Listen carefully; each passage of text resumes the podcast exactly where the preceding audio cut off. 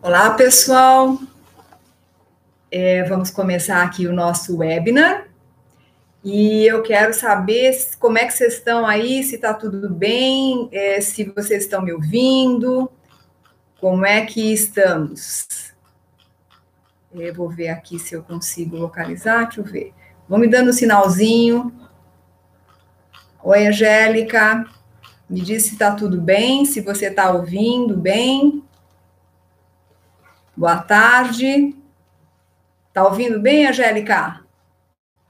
Pessoal que está aí no, no, webinar, por favor, deem um alôzinho para saber se é, está tudo bem. a Angélica está dizendo que está tudo bem, ótimo. Então, tá bom.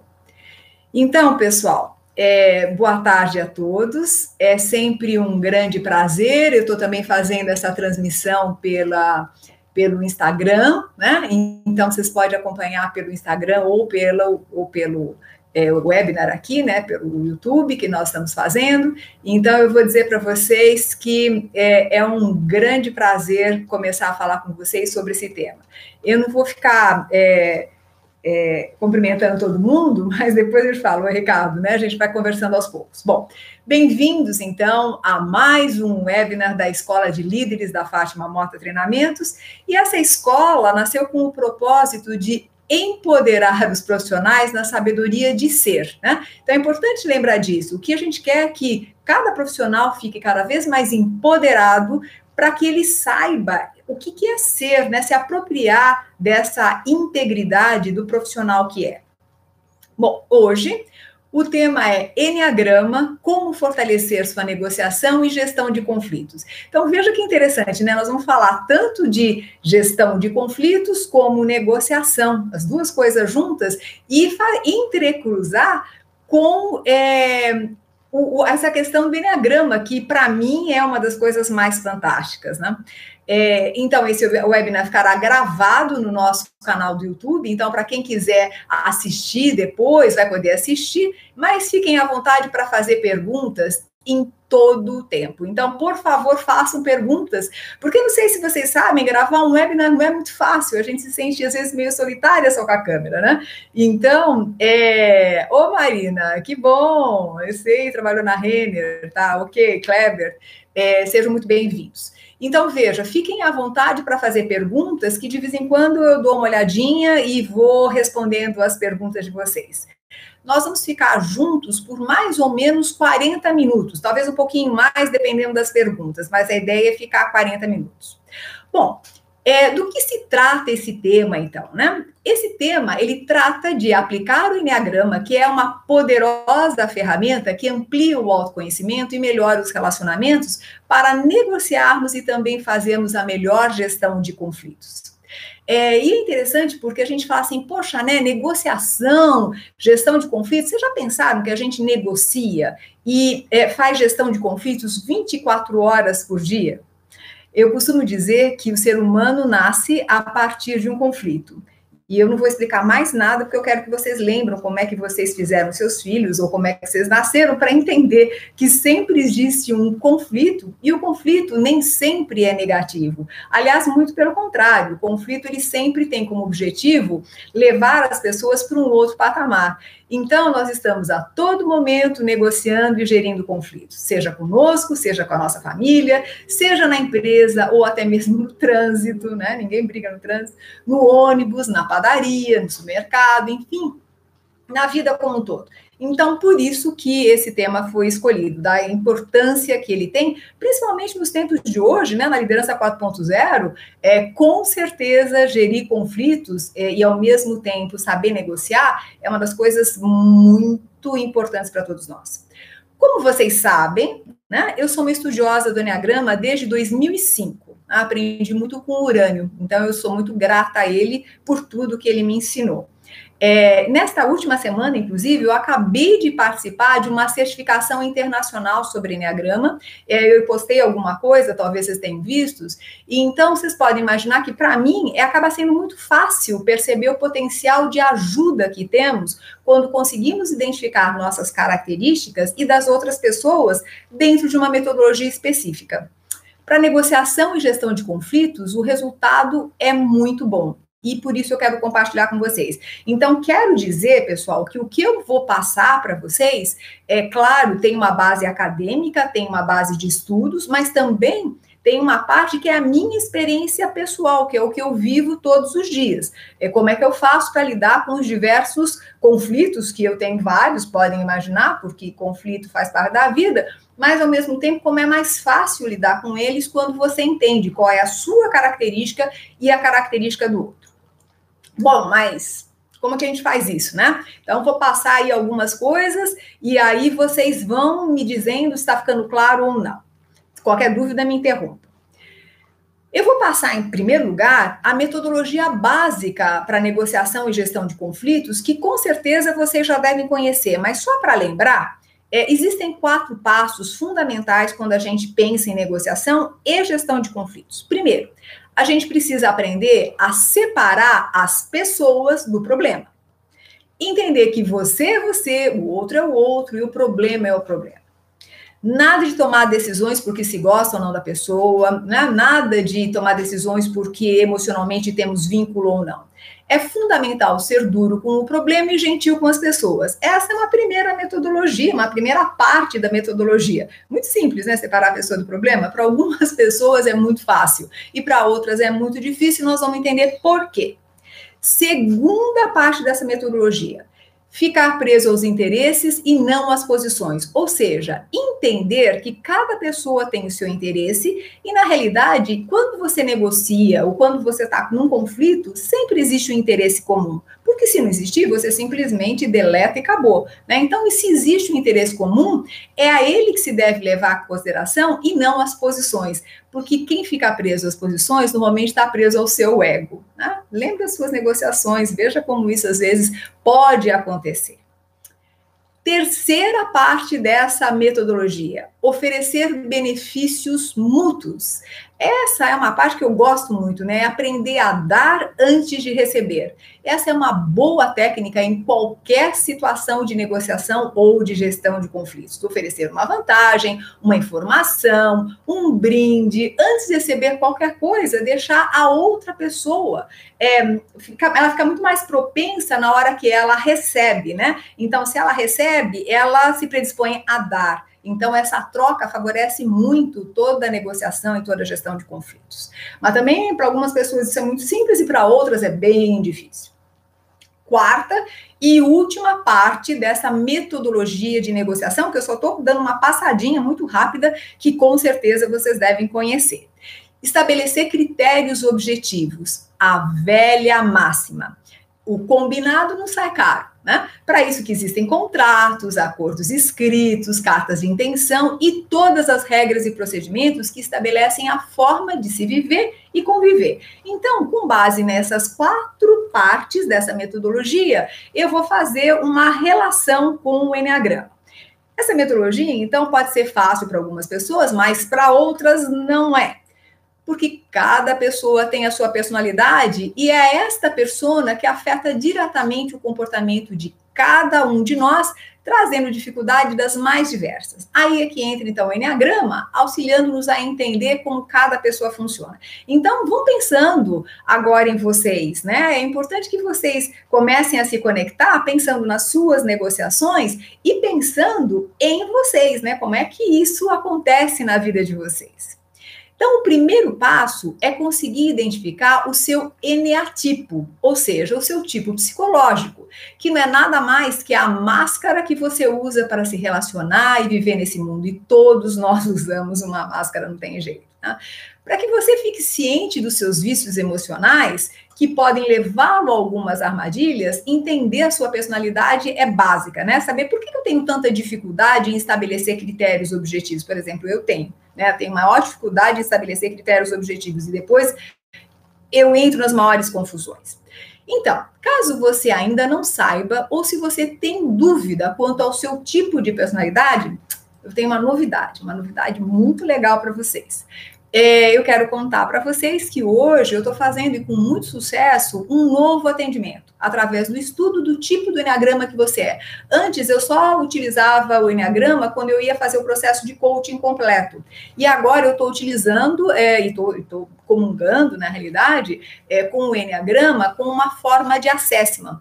E ele é dado de forma única e pontual, através do seu tipo de personalidade, detectando, então, o que, que você ganha com isso? Você detecta as suas principais características, as suas qualidades, aquilo que te ajuda, aquilo que te atrapalha, ou seja, ajuda você tanto a lidar melhor com você mesmo, como também lidar com as outras pessoas.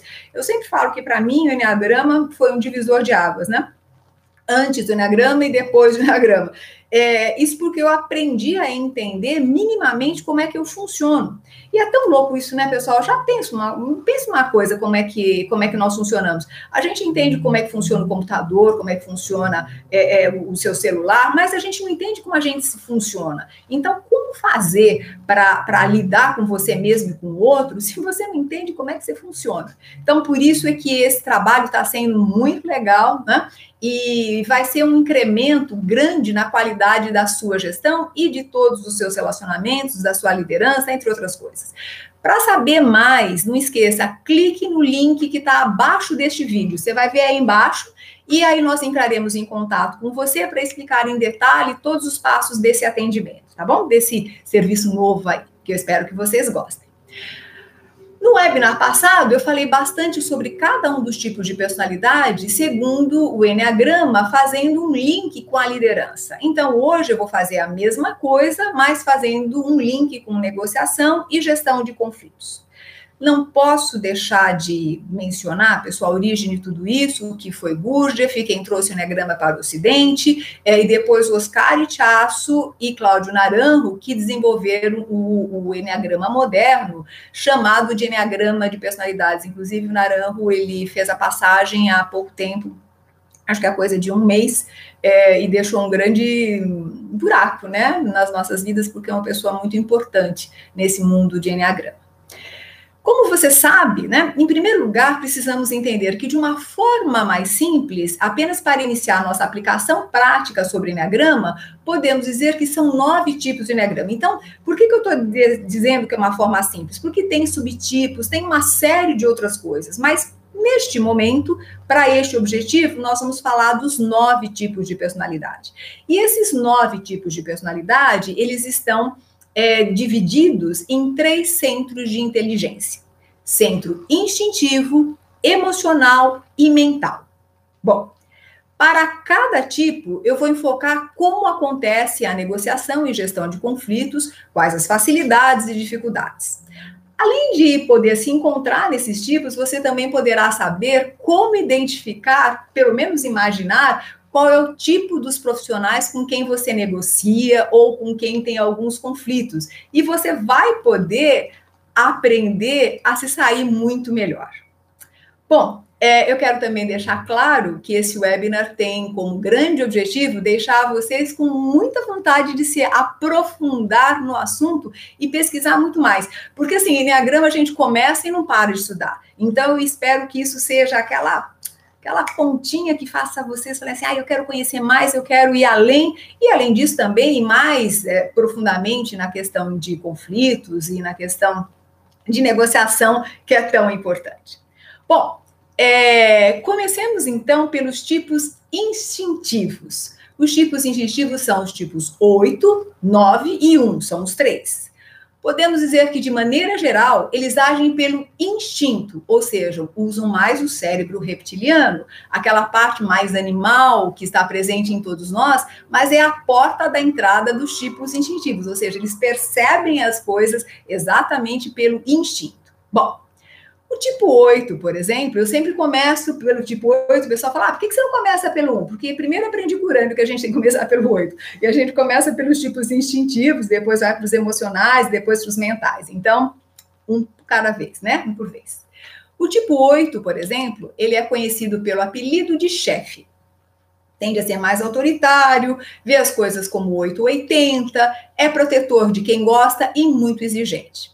É, quem já participou do, do webinar anterior, eu já falei um pouco disso, mas é que sempre tem gente nova, então a gente dá uma passadinha rápida. É, quem quiser saber mais, inclusive, entrem, por favor, na, na Fátima Mota Treinamentos, que vocês vão ter um, um e-book só sobre Enneagrama, que vai explicar muito mais. Bom, mas vamos voltar para o tipo 8. Em uma negociação, é, ele tende a querer mostrar a sua força e poder.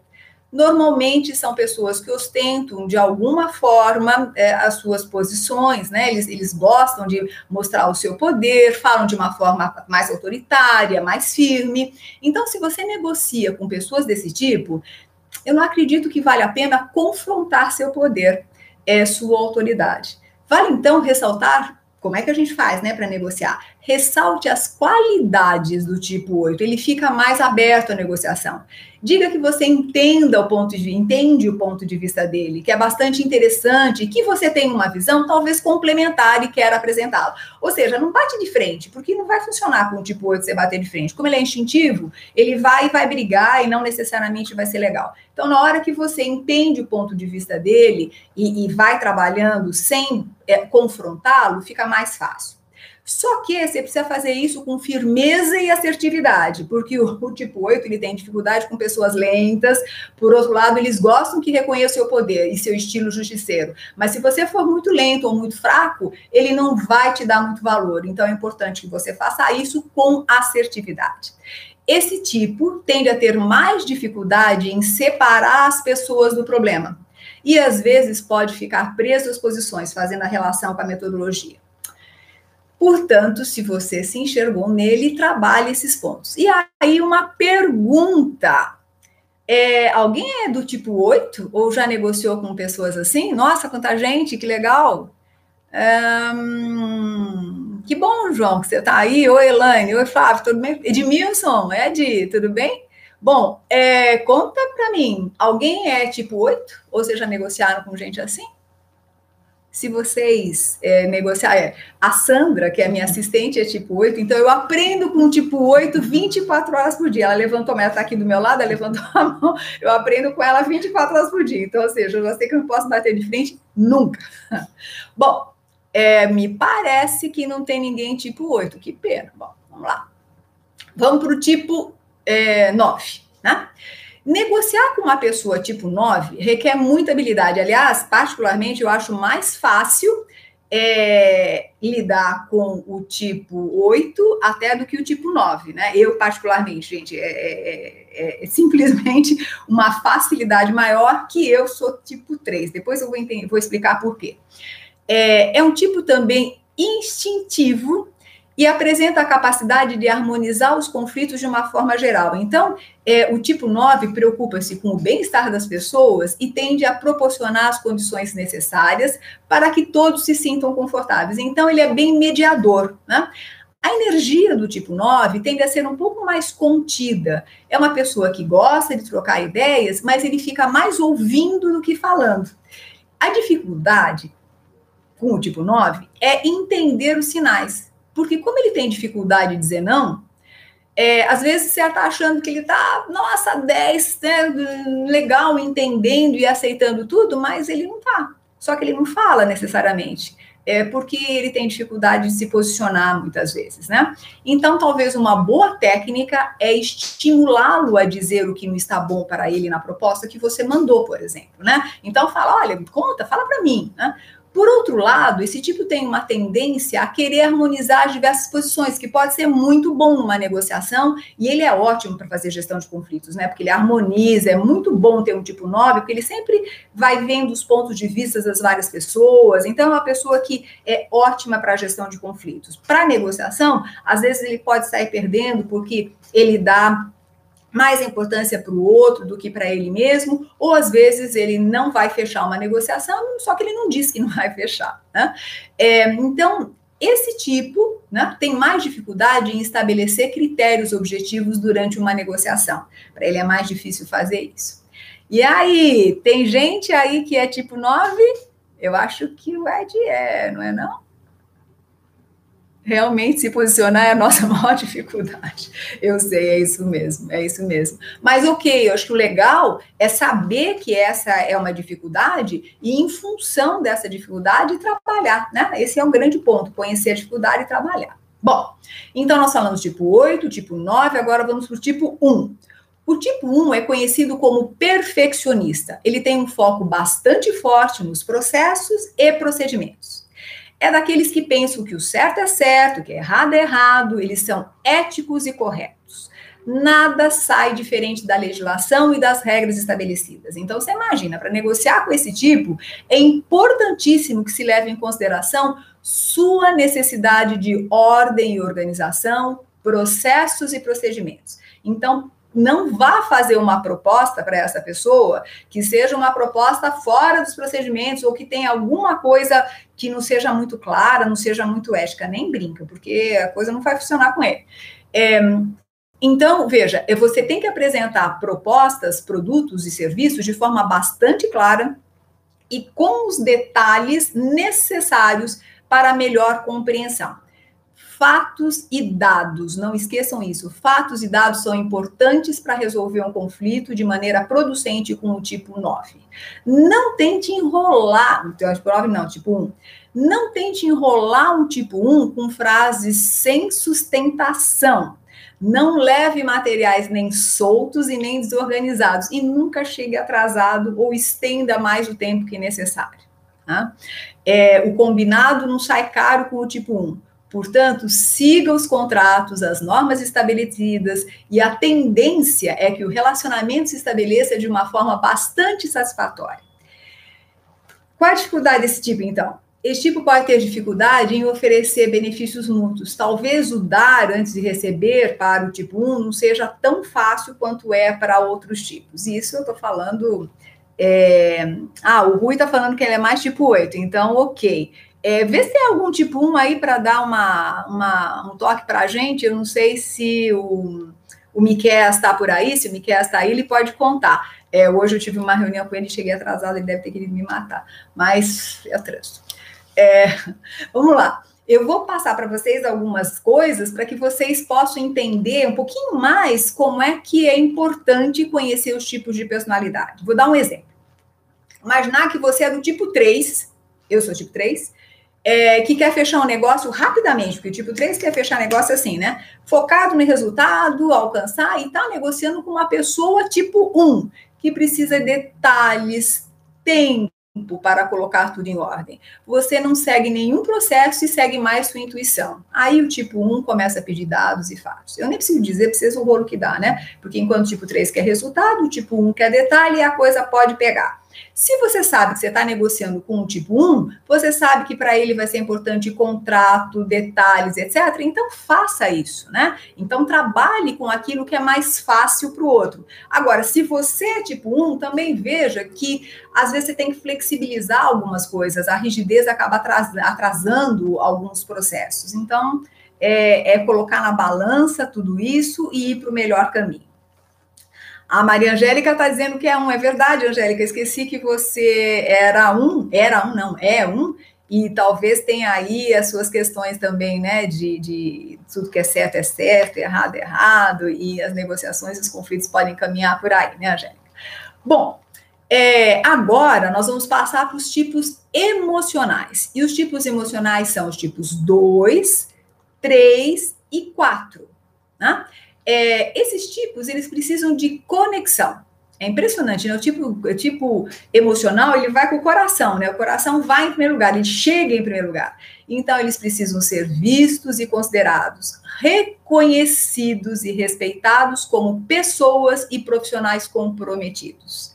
Oi, Teca, você é dois, né? Então, presta atenção agora, vou falar de você.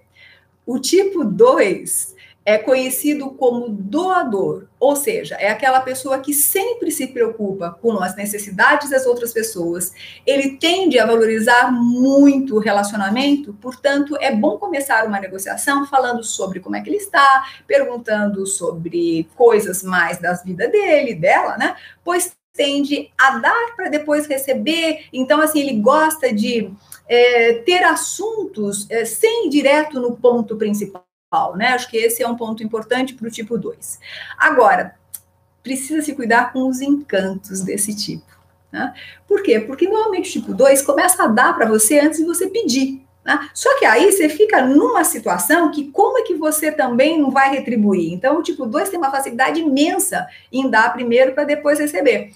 E os conflitos com o tipo 2, às vezes, são muito desgastantes se ele ou ela não se sentir visto ou vista né, como uma pessoa diferenciada, comprometida, ou por algum motivo se sentir injustiçada, seja pelo que for. Né? Ou seja, o tipo 2 ele precisa ser muito reconhecido, porque na hora que ele dá, ele precisa ser reconhecido. Então, às vezes, o conflito surge exatamente por isso, porque ele não se sentiu tão reconhecido quanto gostaria de ser.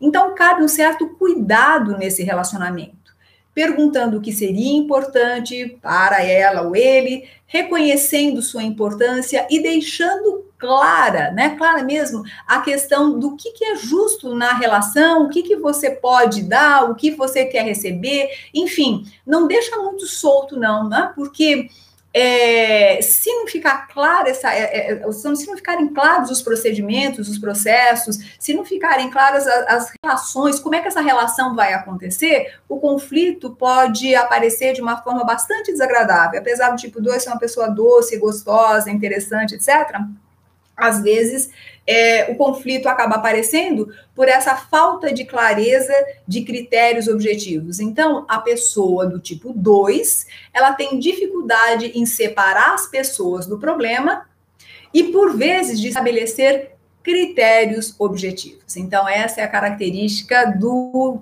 tipo 2, das pessoas do tipo 2. Então, aí eu já vi que a Teca é tipo 2, não sei se tem outras pessoas, e eu imagino que se vocês ainda não saibam, prestem atenção nessas características, ou depois, ah, você também, o Rui falou que tem muito do tipo 2. É, Rui, porque vai, o 8 tem a flecha para o 2, tá? Então, por isso, depois, se quiser, a gente pode conversar um pouquinho mais, e eu te explico por quê, tá? É, tem tendência a confundir as coisas. Exatamente, Teca. O tipo 2 confunde muito. Quando você menos espera, ele está confundindo o que não é para confundir.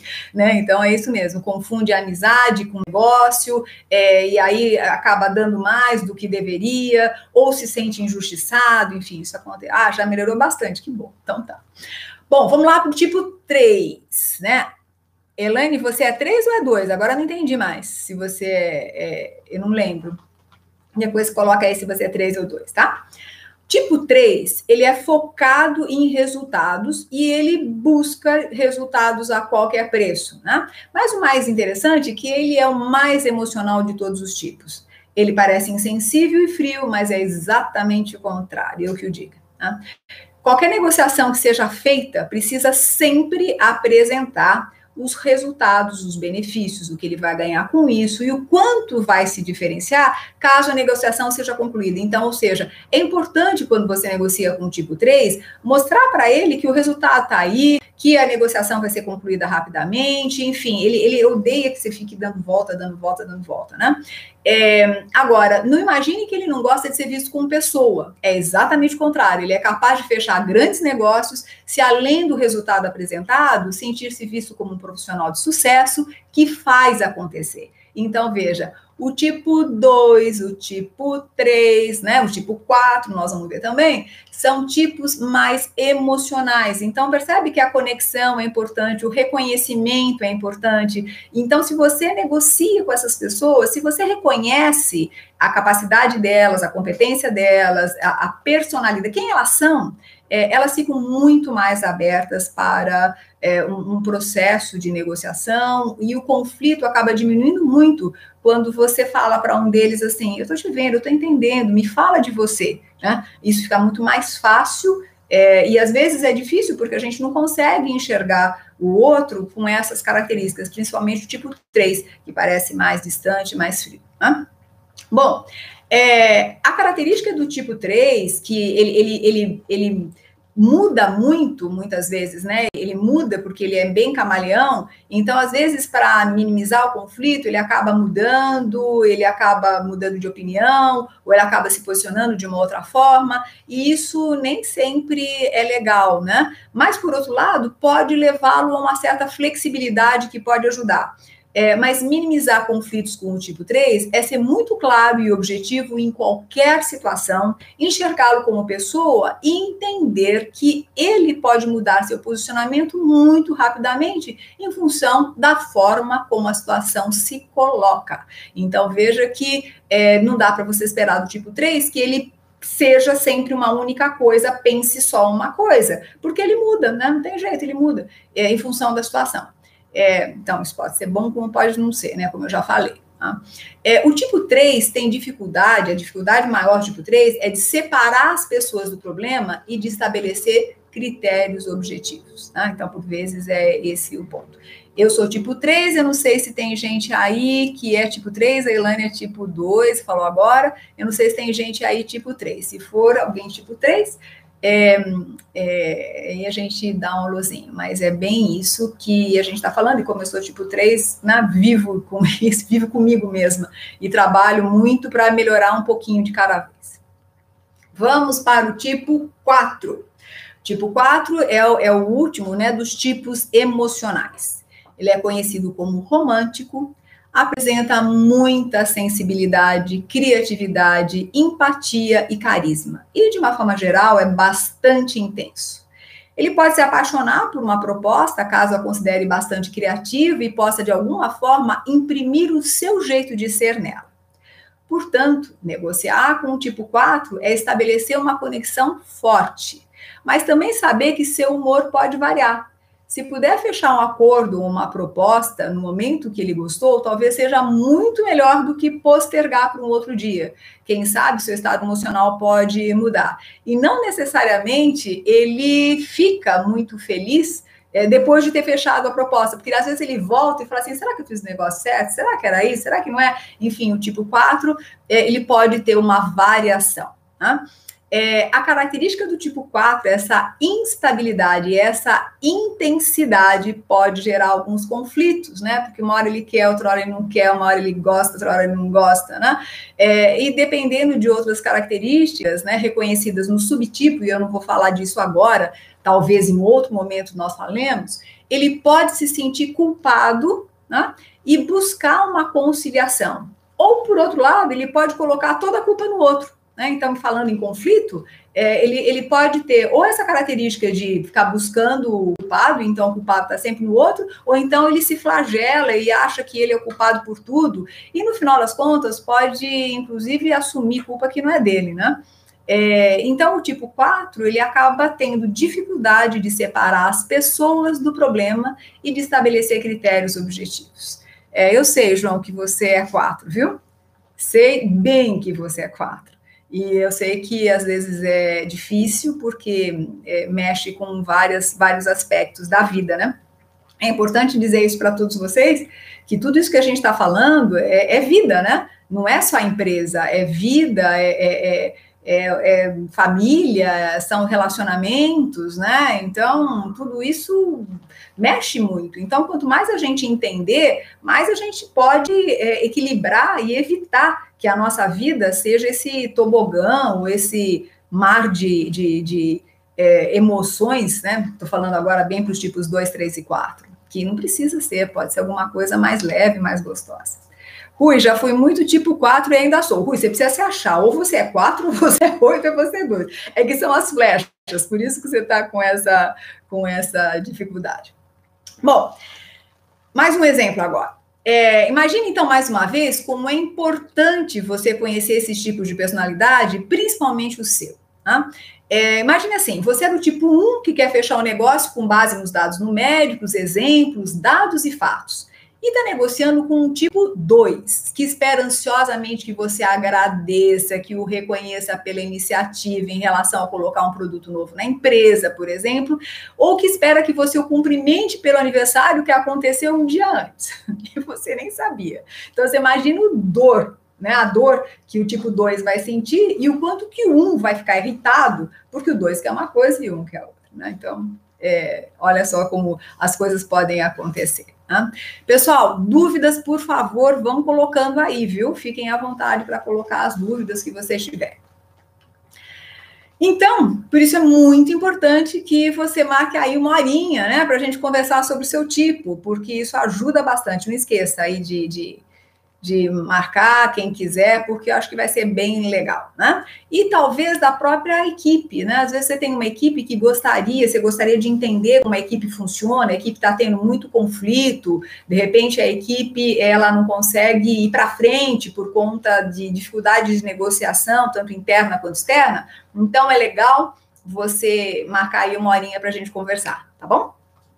Bom, vamos para os últimos tipos, que são os tipos mentais são os tipos mais racionais, que são os tipos 5, 6 e 7. Tá? Nesses casos, o raciocínio lógico e objetivo conta muitos pontos. Tá? Eles têm a inteligência muito desenvolvida e precisam negociar com pessoas rápidas no raciocínio, focadas no que precisa ser feito e sem muita conversa fiada, sem muito contato ou mesmo conexão. É, João, não pode mudar de tipo, não. Sinto muito, você pode evoluir no seu próprio tipo, mas mudar não. O João pergunta aqui, né? Será que eu posso mudar de tipo? Não. Segundo o Enneagrama, é, é o, que a, gente pode fazer é evoluir no tipo, mas é, a mudança não acontece, né? Ó, é, vamos lá. Tipo 5, né? Então eu já falei que os tipos mentais, eles têm um, eles, eles vão muito para o raciocínio lógico, né? Gozado, porque eu, eu, eu, trabalho com uma pessoa que o marido é tipo 5 e ela é tipo 2. Então, vocês imaginem o que significa. O tipo 5 vai para o raciocínio lógico, ele não quer nem saber nhenhenhé, kikiki, o tipo 2 quer ser amado, quer ser. Então, é muito interessante a relação dos dois, né? E como é uma relação bonita e de aprendizado. Mas vamos lá. Tipo 5 caracteriza-se por alguém que mantém uma certa distância física e emocional. O tipo 5, às vezes, eu sempre falo que ele é gato, né? Que não gosta de ser abraçado, apertado, ele prefere ter uma certa distância das situações, né? É, por quê? ele não costuma muito falar dele, mas ele tem uma visão ampla. Ele é, um, ele é uma pessoa que tem uma ampla visão, então ele gosta de planejar. Né? Então, negociar com ele exige uma grande preparação anterior, porque você não enrola no tipo 5. Ele, como ele é rápido no raciocínio, ele tem tudo na cabeça, ele tem uma visão muito maior do que a maioria das pessoas, tem uma inteligência, ele é rápido, né? Então, é, você precisa levar para ele qualidade de informações, você precisa ser também rápido, ter um raciocínio rápido e lógico, e raramente o tipo 5 inicia um conflito sem estar coberto de dados e fatos, e tem a tendência de não perceber que ofendeu alguém pela forma como ele se direcionou à pessoa. Então, é muito gozado, né? Às vezes o tipo 5 fala direto e reto, de uma forma nua e crua, e ele não faz a menor ideia que ele magoou as pessoas. Então, os conflitos caminham por aí. Então, é, o, o, o, tipo 5 é o que melhor sabe separar as pessoas do problema. É com ele mesmo. Ele consegue fazer essa separação de uma forma fantástica. Ele estabelece critérios objetivos. A dificuldade dele está em dar antes de receber. Então, oferecer benefícios mútuos talvez seja o grande dificultador aí do 5. Então, o que o 5 precisa fazer é entrar em empatia, né? Ele precisa sentir o outro, ele precisa estar mais em conexão com o outro. É um grande desafio para quem é tipo 5. É, ô, oh, Taulan, você é tipo 5? Ah, que legal! E aí, conta pra gente um pouquinho, né, das suas facilidades e dificuldades, né, é, que, é, que são, eu acho tipo 5 ótimo, porque quando você negocia com tipo 5, né, o que você combinou, combinou e tá feito. Agora, você precisa ser muito bom para negociar com o tipo 5. E o conflito com o tipo 5 é um conflito que só acontece se você pedir para ele o que ele não pode te dar. Basicamente é isso. Né? É, bom, Vamos para o tipo 6. Então, eu já vi que o Tauan, não sei se alguém mais é tipo 5. E vejam, as pessoas pensem nos seus chefes, pensem nas suas esposas, nos seus maridos, nas suas mães, nos seus pais, né, nos seus filhos, porque às vezes ah, eu tenho um filho que tem uma dificuldade imensa em negociar, tem conflitos fantásticos com ele. Por que será que isso acontece, né? Então, se você entende é, um pouco mais o tipo dele, fica muito mais fácil. Te garanto que fica porque eu tenho exemplos claros em relação à família também, e depois eu. Que é tão bom a gente ficar conversando, né? Se desse, a gente ficar falando aí, mas não dá, a gente tem tempo. Vamos lá. É, o tipo 6, ele tem uma peculiaridade. O tipo 6, ele, ele é chamado de cético leal, né? O tipo 5 é chamado de observador, eu acho que eu não falei, e o tipo 6 é chamado de cético leal. Então, é mais ou menos assim, é, ele tem a tendência de questionar muito, ele é, tem a tendência de ser muito crítico, né? ele tem a tendência de ser muito precavido, né? então ele tem essa dificuldade em confiar nas pessoas até que realmente elas provem que são dignas é, e merecedoras da sua confiança.